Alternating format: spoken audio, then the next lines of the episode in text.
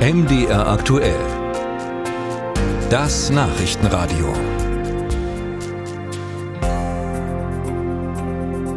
Der CDU-Vorsitzende Friedrich Merz muss sich mit Kritik an seinen Äußerungen in einer Talkshow auseinandersetzen. Gestern gab es eine Gesprächsrunde bei Welt TV. Und da waren der Parteivorsitzende der SPD, Lars Klingbeil, der Grünen-Vorsitzende Omid Nuripur und eben Friedrich Merz.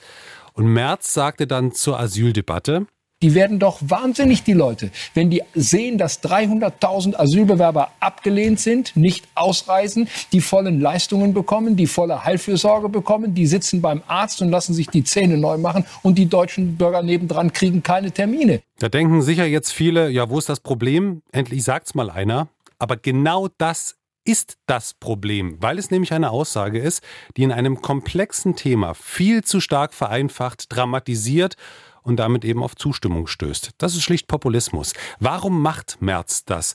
Ich spreche darüber mit Uli Haug aus unserem Hauptstadtstudio. Herr Haug, ich grüße Sie. Ist das jetzt eine spontane Äußerung von Merz gewesen? Ist er also ungeplant übers Ziel hinausgeschossen oder wollte er mal wieder einen Punkt setzen? Also eine spontane Aussage kann ich langsam nicht mehr glauben, weil er eben in der Debatte häufiger mal übers Ziel hinausschießt. Ähm, wir erinnern uns an ukrainische äh, Kriegsflüchtlinge, die er als Sozialtouristen bezeichnet hat. Äh, er hat auch Migrantenkinder schon mal als kleine Paschas bezeichnet. Insofern ähm, glaube ich äh, schon, dass er das bewusst äh, gemacht hat.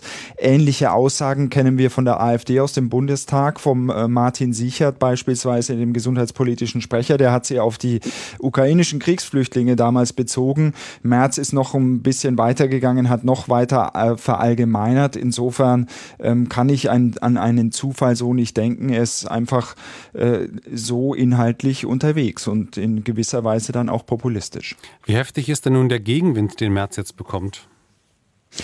Der ist erwartungsgemäß äh, heftig, insbesondere aus der Ampel natürlich, äh, allen voran Innenministerin Faeser, die eben sagt, äh, mit solchen Aussagen könne man eben auch mit März äh, schwerlich an, an, an gemeinsamen Lösungen arbeiten. Äh, das ist der Populismus, den ich auch letzte Woche im äh, Bundestag äh, schon thematisiert habe. Völlig unangemessen, gerade in diesen Zeiten. Wir haben große Herausforderungen. Da sollte man nicht noch dazu beitragen, dass die Gesellschaft sich spaltet, weil es in der Sache einfach falsch ist. Denn Asylbewerber können nur in Notfällen, wenn wirklich was vorliegt, zum Zahnarzt überhaupt gehen. Interessant die Reaktionen aus der eigenen Partei. Tino Sorge, gesundheitspolitischer Sprecher, sagt, ja, das Problem äh, gibt es, dass Menschen eben keine Arzttermine mehr bekommen würden. Er wird dann aber auch nicht konkreter, kann das nicht weiter konkretisieren.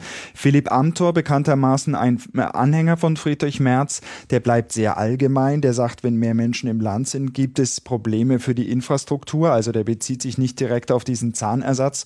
Und wir hier im ARD Hauptstadtstudio haben zahlreiche Unionspolitiker angefragt und haben uns bislang aber äh, viele Absagen eingehandelt. Also es gibt aus der eigenen Partei dann offensichtlich wenige, die sich wirklich pro März äußern wollen. Dieser Vorwurf, dass Flüchtlinge und Migranten herkommen, um sich die Zähne machen zu lassen, das taucht ja im Grunde regelmäßig auf. Das hatten Sie ja im Prinzip auch schon angesprochen. Warum eigentlich? Also anders gefragt, hat Merz denn recht?